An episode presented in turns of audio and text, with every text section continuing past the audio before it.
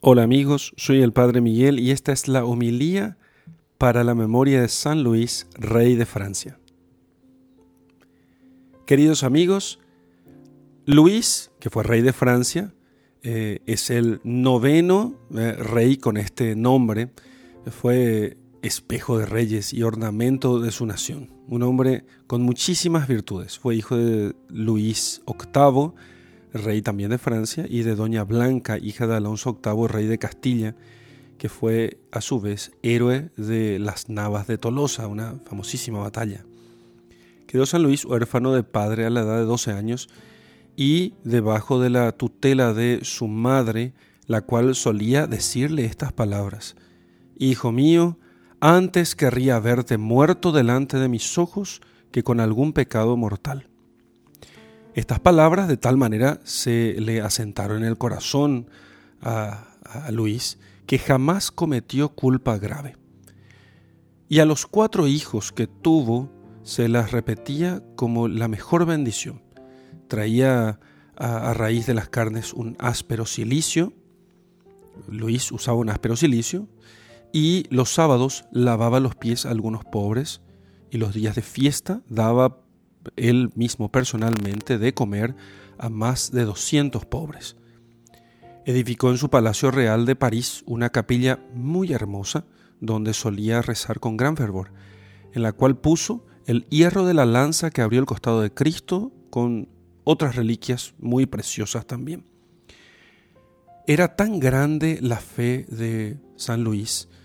tan grande su fe eh, y tan grande su devoción al Santísimo Sacramento, que habiendo aparecido en París un niño hermosísimo en la hostia, se, lo vio con una visión, diciendo, mientras un sacerdote celebraba la misa, y había concurrido a ver el pueblo aquel prodigio, el santo rey no quiso ir, diciendo que no tenía necesidad de aquel milagro para creer en Cristo presente en la Eucaristía, y entonces todos fueron, pero el rey no fue porque él decía que era suficiente para él creer que Cristo siempre estaba eh, presente en la Eucaristía. También había decretado por ley que a los blasfemos y a los perjuros, a los que juraban y sin embargo mentían, los, eh, los castigasen con hierros y los llevasen como esclavos. Y había castigado con gran rigor a los herejes, eh, expulsando así la herejía de todo su reino no fue menos celoso de la justicia y por su, por su, eh, por su dominio personalmente trataba las causas de los pobres dos veces cada semana debajo de la célebre encina de Vicenes, una, un árbol de encina bajo el cual él eh, hacía justicia a los pobres. Pidió la cruz, que en aquel tiempo se predicaba para la conquista de Tierra Santa se le puso entonces la cruz en su, en su ropa y se, se, bordó la cruz en su, en su ropa de cruzado y habiendo juntado un numeroso ejército, se embarcó con toda su gente después de haber hecho procesiones y penitencias para que Dios favoreciese sus intentos de recuperar la tierra santa para los cristianos y que entonces el Señor les diera a ellos el buen suceso. Mas, aunque ganó en Egipto el ejército cristiano la ciudad de Damieta y peleó dos veces contra los musulmanes con, gran pérdida para aquellos, en castigo de la ambición de algunos capitanes suyos y de las, eh, de las muy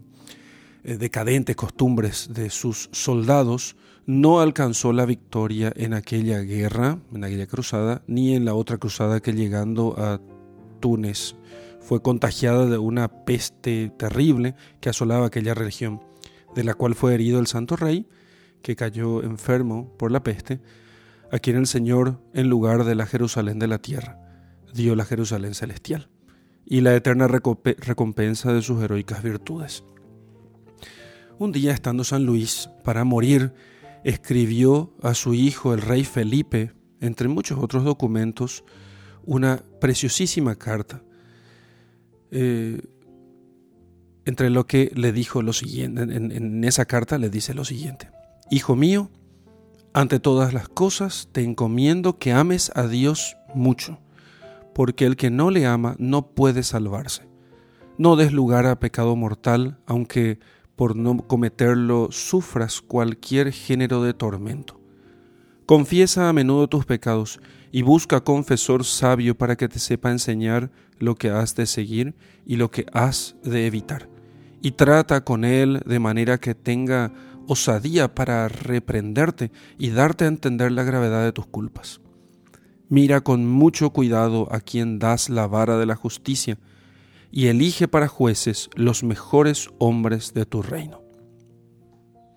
Así que, queridos amigos, no nos debe maravillar pues que San Luis fuese bendecido y aclamado por todo su reino, no solo como santo rey, sino también como padre de todos los de todos los ciudadanos de su reino. Pidamos a Dios que eh, nos conceda santos gobernantes y a nosotros nos conceda imitar sus virtudes. En el nombre del Padre, del Hijo y del Espíritu Santo. Amén.